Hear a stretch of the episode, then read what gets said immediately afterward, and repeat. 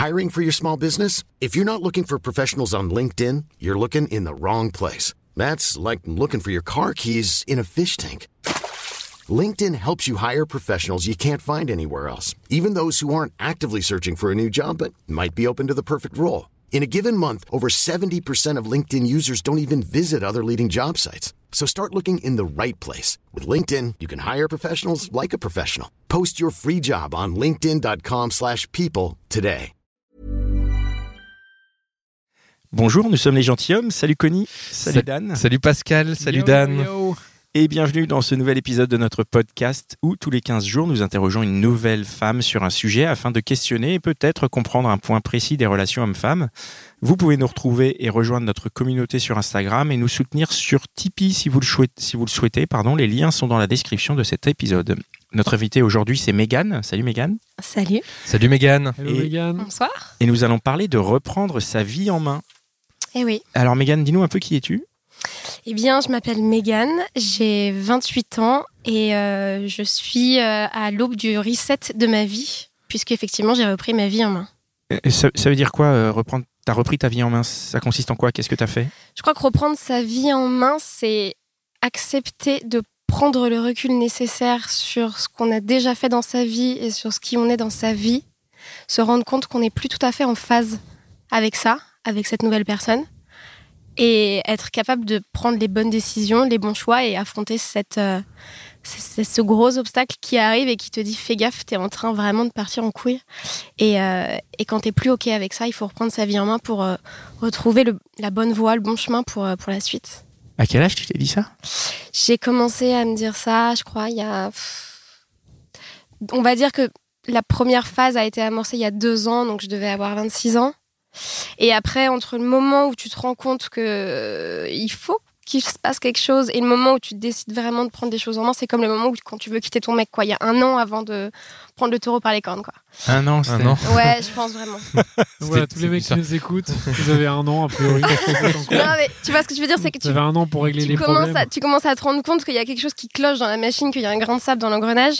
Mais en fait, avant que tu réussisses à comprendre ce qui ne va pas, comment faire pour changer les choses, etc., ça met du temps, en fait. C'est, c'est, je, je compare souvent cette phase euh, à une transition comme quand tu passes de l'âge d'adolescent à l'âge adulte.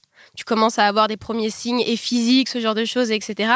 Et en fait, pour moi, cette transition, elle a été pareille. Il y a eu un moment en fait, je pense que je suis passée de l'âge euh, qui était, j'étais déjà adulte, puisque j'avais déjà 26 ans, j'étais déjà partie chez mes parents depuis que j'avais 18 ans.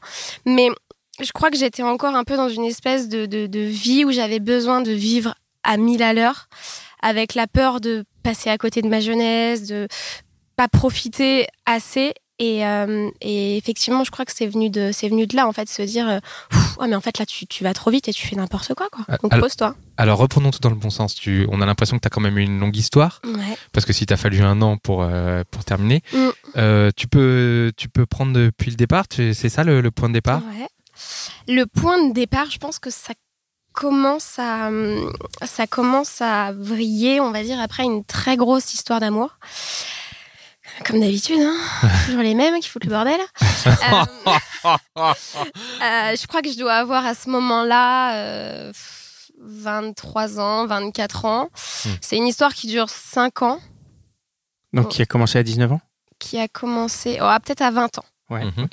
qui commence à 20 ans et qui est le genre d'histoire euh, passionnelle, euh, mais dans tous les sens du terme, donc qui est- va très haut, mais qui va aussi très bas, qui est très compliqué, qui est avec un homme qui est aussi un peu plus âgé, mais beaucoup moins mature que moi dans sa tête, et du coup là, on passe par des phases un peu compliquées de de, de, de, de prise de tête, de manque de confiance, de, de tromperie, de mensonges, etc. Et en fait, sur l'usure, au fur et à mesure, en fait, c'est vraiment une usure et ça me, je, je perds complètement pied de ce, que j'étais prête à accepter, que finalement j'ai accepté et que je n'aurais pas dû. Et en fait, il y a toute un, une espèce de phase où ta personnalité elle-même, elle est complètement remise en cause et que tu ne sais plus en fait qui tu es. Parce que ce que tu es devenu aujourd'hui, tu ne pensais pas pouvoir l'être un jour. Tu ne pensais pas pouvoir accepter certaines choses et tu ne pensais pas non plus pouvoir agir toi-même de cette manière. Des fois, j'avais des excès de violence qui étaient euh, euh, assez. C'est-à-dire, tu, le- tu le tapais? On en est arrivé à des phases, ouais. Ah ouais? C'est-à-dire que je, je, je pense que pendant les premières années de notre relation, j'ai accepté beaucoup et j'ai été très patiente parce que je suis quelqu'un qui est de, de nature assez patiente et calme et compréhensive. Mhm. Et sauf qu'en fait, à la fin, j'en pouvais plus. Quoi. Au bout de cinq ans, j'en pouvais plus. Et donc, plutôt que de partir, puisque c'est long le déclenchement du partir, tu le tapais parce que tu. tu- Mais c'était. Enfin, vous vous tapiez en tout non, cas, C'était fait, quoi, l'idée derrière ça et en fait, on s'aimait trop. Du coup, on se remettait ensemble et ça remarchait bien pendant quelques semaines, quelques mois. Et il y avait toujours en fait un élément déclencheur qui fait que, en fait, à la fin, on, on s'est pas tapé dessus pendant un mois, mais pendant un an, pardon. Mais ce qui fait que, à la fin, si tu veux, quand tu vois vraiment ta personnalité qui est détériorée parce que je suis pas quelqu'un de violente de base et qui est à ce point-là euh, qui me fait sortir de mes gonds c'est à partir de ce moment-là où j'ai dit en fait c'est bon faut vraiment vraiment que ça s'arrête parce que je ne suis plus moi Mhm. et, euh, et je suis plus ok avec ça en fait. et donc, quand tu sors de cette relation, t'es qui? Je sais pas. Co- Comment ça, tu sais pas? Je sais plus qui je suis. Ah ouais? Je, ça- je, je crois que je, je suis un peu comme un fantôme qui erre entre euh, euh, ce sur quoi tu as construit ta vie pendant quasiment 5 ans, où tu te projetais énormément avec la personne, on allait prendre un appartement ensemble, on s'était présenté nos familles. Donc, ça, il y a un moment où tu te dis, putain, j'ai 25-26 ans, bah, peut-être que c'est vraiment la bonne personne avec qui potentiellement je vais m'installer, on va construire quelque chose. Enfin, on avait vraiment des bases qui n'étaient pas suffisamment solides hein, et qui étaient fragiles, mais on avait des vraies bases. Et, euh, et voilà. Et après ça, je, sors de cette relation, je ne sais plus euh, qui je suis vraiment, je ne sais plus du tout ce dont j'ai envie, très clairement. Euh, je, suis encore euh, très amoureuse de cette personne, même si je sais que je ne peux pas être avec elle pour mon bien et pour son bien. Et là, je pense que je rentre dans la phase du classique, on fait n'importe quoi, quoi. C'est- quoi n'importe quoi? Le classique n'importe quoi, c'est tu sors tous les week-ends, euh, tu fais beaucoup la fête, tu bois beaucoup d'alcool pour oublier euh, ta peine, tu rentres un peu avec n'importe qui le soir parce que t'es un peu bourré, que de toute manière demain tu te souviendras à peu près quasiment pas de la soirée ou de la nuit, donc c'est pas très grave. Et t'enchaînes un petit peu plusieurs mois comme ça, où tu fais beaucoup la fête. Moi je travaille dans un, dans un milieu en plus où je travaille dans la, on va dire dans la publicité, mais plus particulièrement dans le milieu de, de, de- des influenceurs, de YouTube, de Facebook, etc.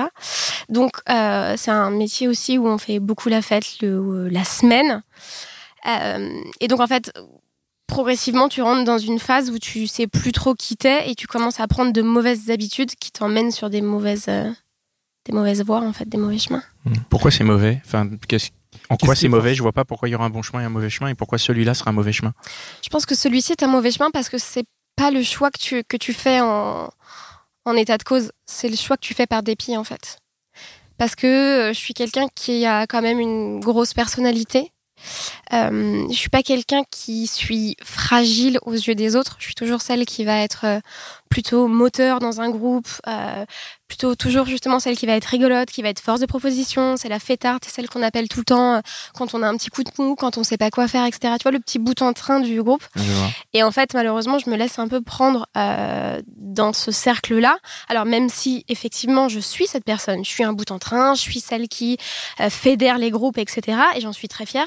Sauf qu'en fait, au bout d'un moment, je me perds là-dedans parce que parce que je veux pas perdre la face par rapport à mon entourage, par rapport à mes amis. Je pense que je veux vite passer cette histoire qui est derrière moi et je me reconstruis euh, une vie, des habitudes qui ne sont pas les bonnes, mais qui sont plus ce que j'ai envie de renvoyer aux gens pour ne pas que les gens voient que je suis vraiment euh, vraiment triste et atterrée à l'intérieur. Ouais, Parce que C'est une parce question que de statut social alors. Ouais, c'est ça, c'est une question de statut et de représentation. Tu ne t'autorises pas à te montrer euh, vulnérable auprès des gens qui te connaissent comme étant le bout en train, c'est ça? Exactement.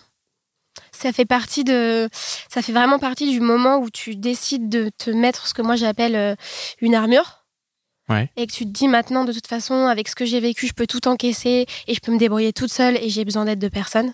Et en fait, là, le problème, c'est que tu te mures un peu dans le silence et dans le déni et que tu commences un peu à, à prendre euh, ouais, de, de mauvaises. Plutôt que d'accepter et d'être OK avec ça et de vivre tes émotions et d'accepter pendant peut-être 3, 4, 5, 6 mois d'en parler et d'être mal, moi, j'ai pas accepté d'être mal en fait. Je voulais pas être mal Ouais. parce que j'étais pas cette personne-là. Ah d'accord. Donc tu ne t'autorisais pas, tu Non. disais je suis mal, mais non, en fait c'est pas moi, donc je ne suis pas mal. Non, et même à moi-même, Ah, je pense que je me disais pas, je suis mal. Ouais, ouais. ouais C'était vraiment genre quand j'avais des moments down, je me- j'appelais, je prenais le téléphone, et je disais qui est-ce qui veut sortir ce soir, les gars? Et on y va. Et en fait, évidemment, le soir tout va bien, et le dimanche matin, quand t'es en gueule de bois, pas possible, bah tu te rends compte que c'était, c'était, c'était du court terme en fait. Et je pense que j'ai beaucoup cherché aussi cette, cet effet de se sentir mieux sur du court terme par des plaisirs un peu fugaces, des sorties, des trucs, les relations euh, courtes, parce que en fait c'est de l'immédiat, en fait ça se consomme maintenant. C'est pas euh, du bonheur que tu mets du temps à construire ou une relation que tu mets du temps à construire. C'est c'est maintenant en fait. Je sors à 22h, à, à minuit, genre euh, je suis au climax de ma soirée et tout va bien, tu vois. C'est quoi le climax de ta soirée? Ça, ça consiste en quoi? C'est c'est d'être avec un mec, c'est d'être avec une Non, bouteille je C'est quoi crois- le, je crois que le- le climax de ta Le soirée? climax de ta soirée, c'est ça, c'est le moment où tu sens que tu que es avec tes potes, que tu es dans un endroit sympa, euh, que tu rencontres plein de gens, que tu commences à être un peu pompette, enfin tu vois. En fait, ce truc où tu te désinhibes en fait et où tu oublies ce qui te pèse au, au profit en fait de cette dopamine que, que l'alcool te file et qui te fout une décharge et qui te dit mais, pff, mais t'es au max là en fait, tu vois. Et c'est ça le problème, c'est que c'est là où c'est là où l'erreur elle est, parce que du coup le lendemain t'es mal et que t'as juste envie c'est de revenir au climax d'hier soir et de de, de pas être dans cet état de mal après. Une forme d'addiction, on dirait. Mais c'est pas. Est-ce que c'est vraiment grave? Bien sûr que c'est grave. Pourquoi? Ah, bien sûr que c'est grave parce que c'est grave à partir du moment où tu, tu te mens à toi-même de ne pas accepter que tu vas mal et de ne pas accepter de trouver les solutions pour aller bien. En fait, bah, c'est juste euh, vraiment en permanence mettre un masque et, et vivre pas pour toi, mais vivre pour les autres en fait. Et c'est ça, c'était ça devenu, c'était vraiment devenu ça le problème, c'est que je voulais pas affronter mes problèmes et je voulais pas, ça me faisait peur en fait. J'avais pas envie de. Tu dis vivre pour les autres. Ça veut dire quoi? Ça veut dire que tu, viv- tu vivais pour l'image que, Je vivais dans le, qui te plus rep- dans le regard des autres. que je- Comment ça? Ouais. En fait, euh, si je devais donner un exemple, je pense que euh, on a tous dans nos vies ce que moi j'appelle des groupes d'appartenance. C'est j'appartiens à un groupe avec ma famille, j'appartiens à un groupe avec mes collègues de Les travail, groupes WhatsApp, quoi. exactement en quelque sorte. Et en fait, pour chaque groupe, je pense que c'est pas propre à moi. Je pense que vraiment c'est quelque chose qui est aujourd'hui plutôt commun euh, dans notre vie sociale, c'est que t'es une certaine personne avec une certaine étiquette sur le front en fonction des gens avec qui t'es. Tu vois, avec euh, ton groupe de, dans ta famille, tu vas euh, typiquement moi dans ma famille, j'étais celle qui a fait des études, celle qui a quitté la maison tôt pour s'émanciper, celle qui a voulu faire une carrière, qui est très ambitieuse. Donc t'as cette pression en fait de pas vouloir décevoir ta famille, on t'a payé des études, enfin t'as cette pression de te dire faut pas que faut pas que je, perde la face, que je les déçoive et il faut que je garde le cap. Avec tes potes, bah t'es cette personne euh, hyper euh, hyper pétillante euh, qui sort, qui est fêtarde, qui est la bonne copine du groupe, qui, qui a toujours des bonnes expériences à raconter, etc. Et en fait, du coup, tu te mets des étiquettes et c'est hyper dur parce qu'en fait, t'es dans une espèce de schizophrénie permanente où en fonction des gens avec qui t'es, tu t'adaptes. Et alors avec eux, je suis un peu plus comme ci, avec eux, je suis un peu plus comme ça. Et en fait, tu finis par jouer des rôles. Enfin, ta vie devient euh, devient une pièce de théâtre en fait. Ça, tu parles du moment de cette époque un peu où c'était le foutoir. Ouais. Parce que moi, j'ai la sensation que selon le groupe dans lequel on est, on n'est pas toujours la même personne quand même. On n'est pas toujours la même personne. Mais le problème, c'est que, en fait, si tu veux, au début, Hmm. je dirais que pendant cette première phase euh, où j'avais besoin de faire la fête, de sortir Hmm. et de, de retrouver un peu de, de vie, euh, j'étais OK avec ça. J'étais OK avec le fait d'être cette personne, etc. Et en fait, au fur et à mesure des mois, c'est pour ça que je dis que cette transition, elle prend du temps. Hmm. C'est parce qu'au fur et à mesure des mois, tu te rends compte en fait que tu ne veux plus être que ça. Tu veux continuer à être la bonne copine, la fêtarde, celle qui a toujours des, des expériences incroyables de vie, qui rencontre du monde, qui est, qui est une passionnée. Mais en fait, je me suis rendu compte que je n'étais plus que ça, en fait. Oui. Et que je n'étais plus euh, une personne aussi sensible qu'on pouvait appeler euh, quand on avait des coups durs, euh, qui était capable d'écouter, une personne de confiance, en fait. Et en fait, c'est là où tu commences à amorcer cette transition de te dire je ne veux plus de cette étiquette qu'on m'a collée sur le front, qui ne me convient plus parce que je ne suis pas que euh, la fêtarde, la débauchée. Putain, mais euh, les gars, regardez-moi, en fait, je suis là. Mm. Et en fait, c'est vraiment ça. Après, tu vis un peu dans l'ombre de l'étiquette qu'on t'a collée sur le front. Mais je comprends pas en fait quel est le rapport entre euh, cette séparation Mm. et ce truc de se dire ok on m'a collé une étiquette parce que en fait ça hein, je pense que tout le monde en fait se dit euh, enfin quand tu grandis bah voilà tu as une étiquette par rapport à ta famille tu peux avoir une étiquette d'être le, le, le gamin relou.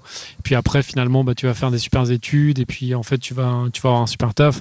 Ou alors dans un groupe de potes tu peux être le mec qui se tape plein de meufs par exemple et puis après bah à un moment tu en couple ou, ou inversement.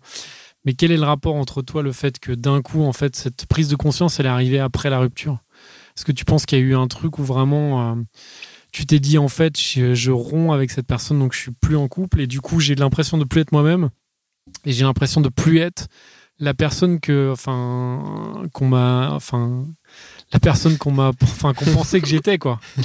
Non, Mais je crois- genre à chaque fois, et en plus en étant à chaque fois une personne différente, quoi. Comme une forme de rupture, en fait, entre euh, la fille en couple et la nouvelle Ouais, je pense qu'il y avait un besoin de liberté en fait. J'avais besoin de de- de- d'oublier un peu. euh, euh, et puis je crois que d'une certaine manière, j'avais aussi un peu honte de moi après cette rupture, tu vois.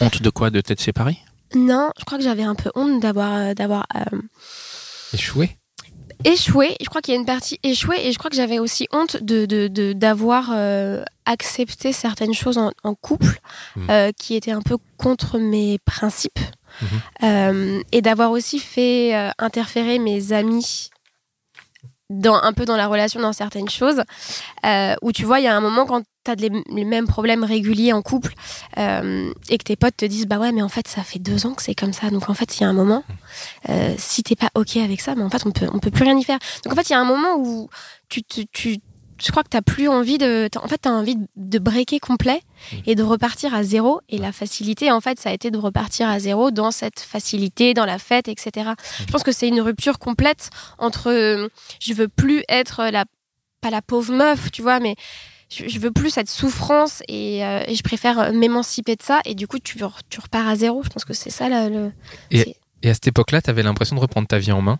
Ou est-ce que c'était. euh, Est-ce qu'à cette époque-là, euh, tu t'es dit.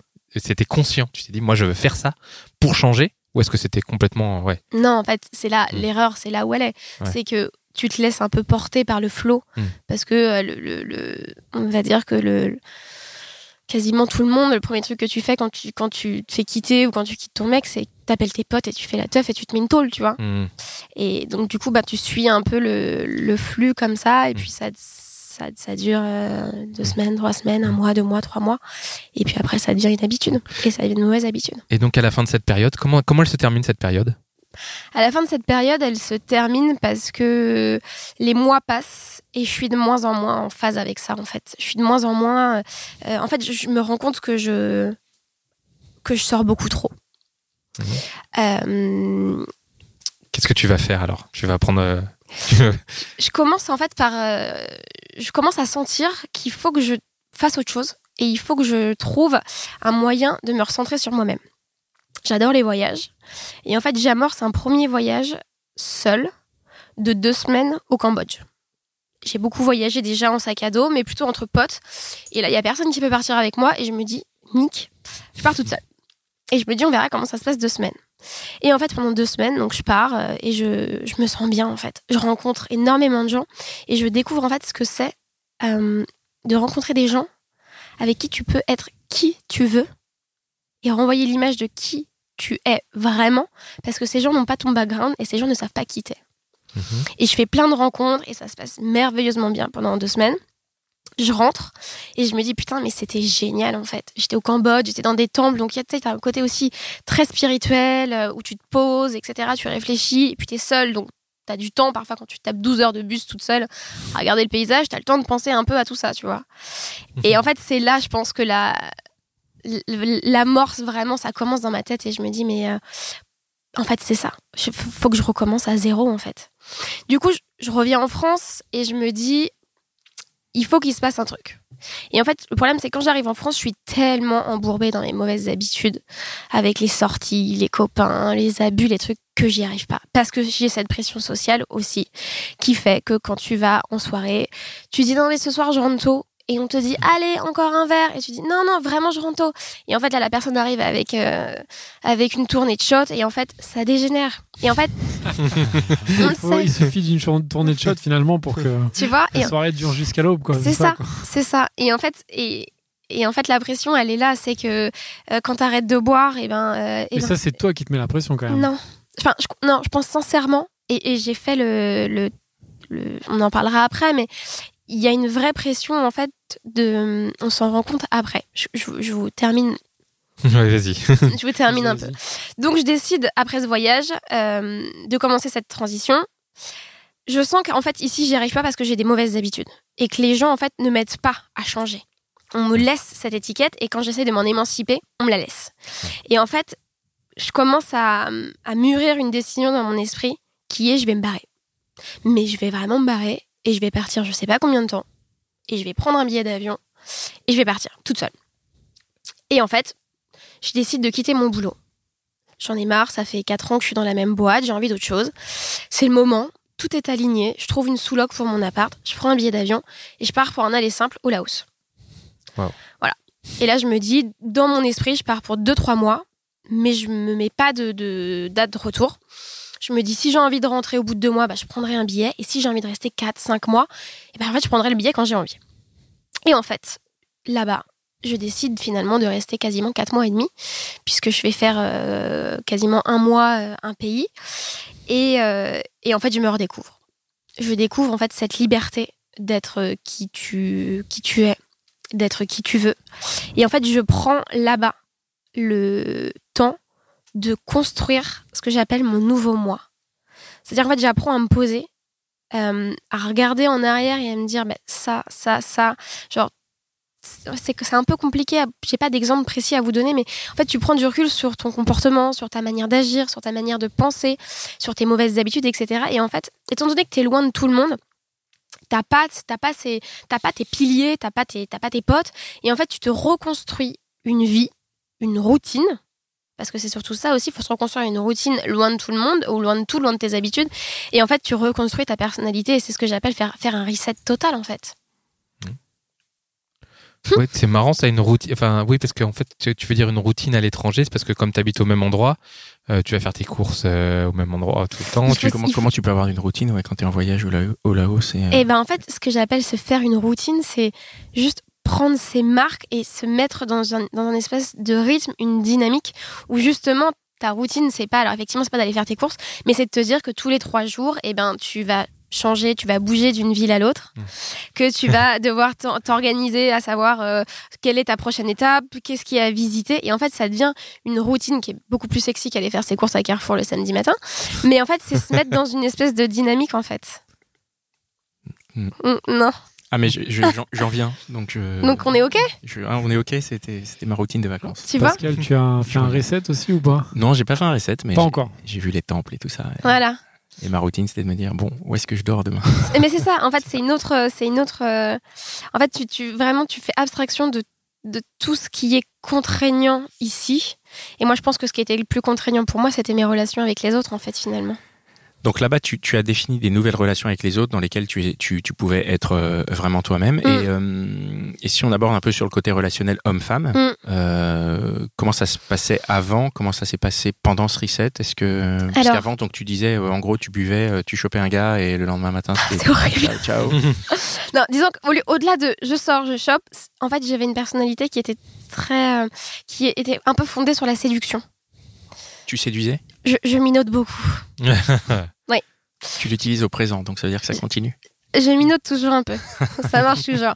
Mais en fait, si tu veux, c'est qu'avant, je, je, je, je, je capitalisais sur mon physique et sur la séduction pour créer des liens, même pas des liens forcément euh, intimes avec les gens, mais en fait, c'était vraiment ce trait-là. En fait, je me disais, mon atout, c'est la séduction.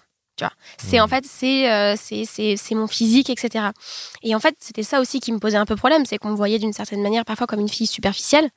Alors qu'en fait, je suis pas du tout une fille creuse et inintéressante, mais en fait, je mettais moi-même en avant le physique. Parce que c'était aussi ce qui était le plus simple, on va pas se mentir, étant donné qu'à l'intérieur j'étais un petit peu déboussolée, que je savais pas trop qui j'étais, t'as pas envie de de- d'étaler un peu ta vie privée sur la table alors que c'est le bordel quoi. Et c'est pas parce que c'est euh, peut-être plus simple aussi en société? Mais bien sûr que c'est plus simple. Bien sûr que c'est plus simple. Mm. On travaille dans un, moi dans la publicité, je travaille dans un métier du paraître, donc c'est, on te demande toujours de toute façon d'être jolie et de minauder un peu avec les clients, avec le truc. Donc, euh, donc en fait, ouais, tu, tu, tu prends ce truc-là et en fait, tu finis par devenir euh, euh, l'ombre un peu de, de ta personnalité et ton, ton physique, ta minauderie prend le dessus. Mm. Et en fait, là, j'arrive dans un, un voyage où je peux pas trop minauder parce que très clairement, je suis partie pour cinq mois avec euh, deux shorts et cinq t-shirts, tu vois. Tu peux m'idonner quand même, non? Ouais, mais en Ça fait, marche En pas fait, t'as pas envie, quoi. plutôt. ouais, en fait, là, je crois que c'est vraiment. je- je- Et tout- t- Ça marche pas là-bas? C'est peut-être pas les mêmes codes? Eh ben, je pense que même pas. Ça- Je suis jamais allé, excusez-moi. Non, je crois que c'est même pas que ça ne marche pas, c'est vraiment que euh, ça ne me vient même pas à l'esprit. C'est-à-dire que j'ai avant tout envie de rencontrer des gens et de créer des relations parce que c'est des gens avec qui je vais partager un bout de voyage, euh, je vais partager des, des- des moments de vie. Et en fait, je suis plus à me créer un cercle social de potes, comme si je voulais me refonder une famille, mon cercle 1, tu vois, genre proche, sur qui je peux compter en voyage, plutôt que plutôt qu'être dans la séduction et avoir euh, euh, une relation éphémère en fait. Ouais. Et je me rends compte énormément en fait que quand je rencontre les gens, au début ça m'est même arrivé de rencontrer un mec et de me dire putain il est canon, je pourrais même le taper tu vois. Et en fait au bout de 24-48 heures je me dis mais en fait j'ai pas du tout envie de me le taper, ce mec il est génial. On va potentiellement passer deux ou trois, trois, semaines ensemble puisqu'on a fait toute une partie du Laos ensemble. Et, euh, et en fait euh, j'avais plus du tout en fait j'ai presque eu beaucoup moins de libido en cinq mois de voyage qu'en cinq mois à Paris. Et ça a été le cas d'ailleurs. Et vraiment, je me suis, quand je me suis rendu compte que mes, les relations avec les gens prenaient sans que j'ai besoin de séduire, sans que j'ai besoin d'être maquillée, apprêtée, machin. Parce que t'es à l'arrache, t'es en tongs, t'es en débardeur, euh, enfin tu fais des treks, euh, tu, tu, tu- tu transpires, t'es dégueulasse. Pascal, est, hein. il a, il fait, il donne Pascal une avec tête, moi j'opine, c'est- ça m'a surpris. euh, c'est une petite digression. Quand, quand Mhm. j'ai fait ce voyage, donc je me suis retrouvé avec euh, à observer des couples qui voyageaient ensemble, et je me disais effectivement tout tout la toute séduction physique avait disparu chez les deux membres du couple. Et tu dis effectivement ça doit être des couples très unis parce que vraiment quand tu vois ta copine ou ton copain dans ces états-là où il y a vraiment il y a plus rien quoi. Mhm. C'est des fois le matin, tu sais que tu, te lèves, tu t'enfiles un short et tu et tu bouges quoi. Donc il y a- il y a il y a plus les appareils de séduction qu'on a ici où Exactement. on se lave, on se maquille, on se coiffe, on choisit les vêtements et tout. Là-bas, tu choisis pas tes vêtements. En fait, tu prends le premier t-shirt, tu le mets. et tu C'est exactement ça. avec, quoi. Et je pense que c'est ça aussi qui fait que tu. tu, tu, tu- vraiment, il y a, il y a abstraction de, de toute l'enveloppe, en fait, que tu mets pour te cacher. La superficialité. Exactement.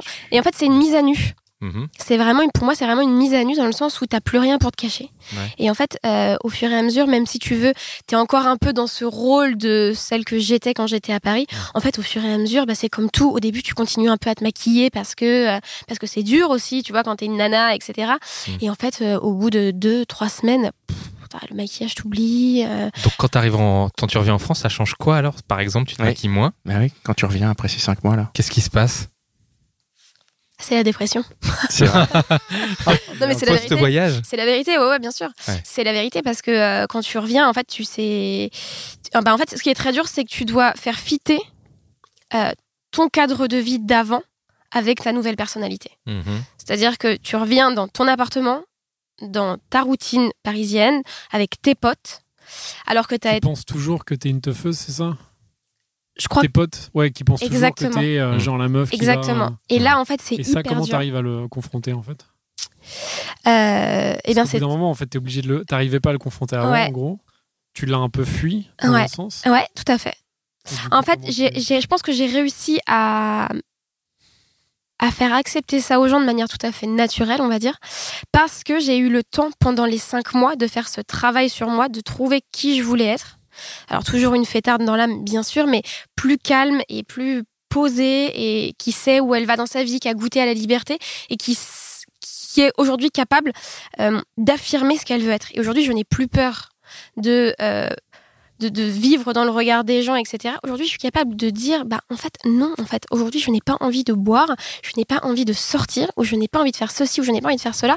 Et bah, c'est pas grave, en fait, ça te fait chier. Et beaucoup de mes potes que je retrouvais quand je suis rentrée de voyage et que j'avais pas envie de boire, parce qu'à la limite, je buvais une pinte et j'étais bourrée, parce que j'avais plus l'habitude de boire, et on me disait, putain, mais t'es chiante, il est 22h, t'as déjà arrêté de boire. Et bah, niquez-vous, les gars, quoi. Tu vois? Et la pression, elle vient de là, en fait. Et ça, tu pouvais pas le dire avant? Non, j'y arrivais pas. T'y arrivais pas? Non. C'est culturel. C'est quoi C'est lié à ton. Qu'est-ce qu'est-ce qui. Parce qu'il y a des gens qui arrivent à dire non au shot quand le jeu, quand, quand la, Quand les, la quand les de shots shot arrivent, arrive, il euh, y en a qui disent bah non, désolé, salut quoi. Mais, mais toi, t'y arrivais pas. Non. C'est pas un jugement. Hein, Non, non, non, question, non, hein, non, mais moi je n'y arrivais pas parce que euh, je pense que tu as une certaine pression, Ouais. vraiment. La pression du collectif qui Ouais. t'incite à, à- Ouais. à- à- à avoir le comportement que qu'ont tous les membres du groupe. Exactement. Et en revenant, cette pression, elle était partie et t'arrivais à dire ok, je bois plus de shot. Et du coup, ça a changé ton rapport avec ces groupes. Tu les vois moins, tu les vois plus, tu les vois de manière plus qualitative. Quand c'est euh, En fait, je crois que ça. Je pense que au début, ils ont été choqués. Surtout venant de ma part, genre, Ah oui, mais qui qui t'avais vraiment une image de... Mais- ouais, une belle étiquette. Hein. mais qui est pas ça, tu vois, genre, En qu'est-ce en fait, tu nous as pas dit, mais c'est toi qui arrivais avec le, le plateau de C'est shot. ça, en fait. souvent. Ça, c'était celle qui disait. C'était qui En, vrai, c'était un peu ça. C'était genre, on y va. Non, on reprend un dernier verre. On reprend un dernier verre. Tu vois, la buseuse. C'est un peu moi. Et, euh, et en fait, euh, bah, j'ai perdu le fil. Qu'est-ce que j'allais dire? Tu me disais la pression sociale. Oui, euh, tu disais... euh, oui, on parlait du, Bah, du retour. Qu'est-ce que que t'es devenu dans ce groupe? Et comment les groupes ont réagi Euh, et ben en fait, c'est super difficile à déterminer, je dirais, parce qu'en en fait, il y a juste euh, un juste milieu. En fait, j'ai poussé le curseur, je l'ai juste fait redescendre en fait. Donc, aux yeux de mes potes euh, et aux yeux des gens qui m'entourent, je pense qu'il y a toujours cet esprit fêtard et, et la bonne pote, celle qu'on adore, etc. Mais ils voient aussi que dans mes relations, et que ce soit au travail et dans mes relations humaines avec les gens, j'ai plus du tout le- la, le même, la même manière de, de, de voir les choses. Je suis plus calme, je suis moins, euh, euh, je suis moins dans le j'avance et je réfléchis après. Et en fait, je crois que en fait, les choses se font petit à petit, pas que sur les sorties, mais elles se font sur plein de choses.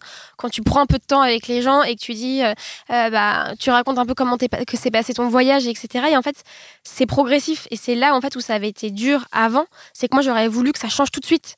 Et en fait, là, maintenant, j'étais suffisamment armée grâce au temps que j'avais pris en voyage et à la confiance que j'avais réussi à, à, à me donner, la confiance que j'avais en moi-même. Et en fait, j'ai, tu, tu grappilles des petits bouts de centimètres euh, un petit peu à chaque fois. Et, euh, et en fait, au, au- au bout de un mois ou deux mois que je suis rentrée, genre, les gens m'ont dit, mais c'est incroyable le travail que tu as fait sur toi.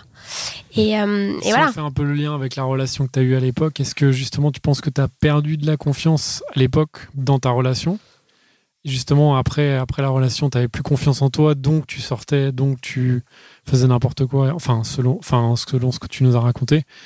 Et tu as eu besoin de temps et de ce voyage, donc de prendre du recul à la fois physiquement euh, Ouais, je et, pense. euh, et en termes de temps, pour retrouver cette confiance que tu avais perdue peut-être à cause de la relation qui était dure. C'est fort probable. Je pense que effectivement, je pense que j'avais perdu beaucoup de confiance et euh, et euh, euh, de manière générale dans le sexe opposé.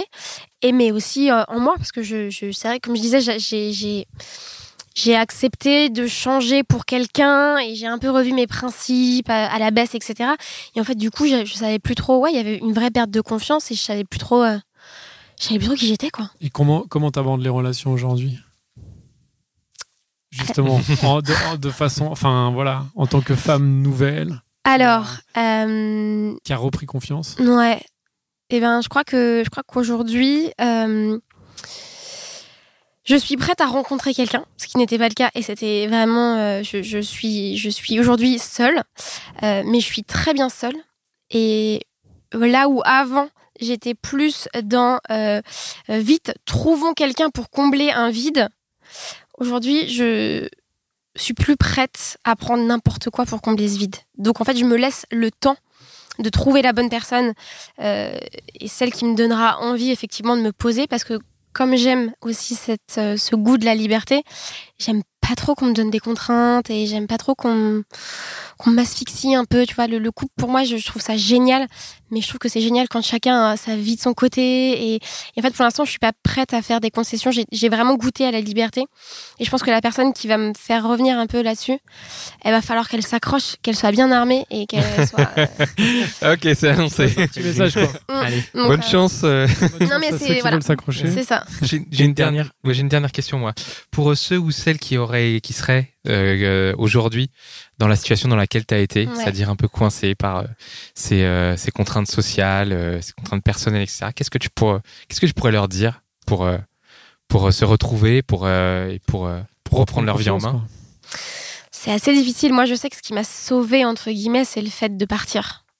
Alors, je sais que c'est. Moi, ça a été mon échappatoire, mais tout le monde n'a pas la possibilité de trouver son travail et de, de quitter son travail, pardon, et de, de partir. Je pense que le.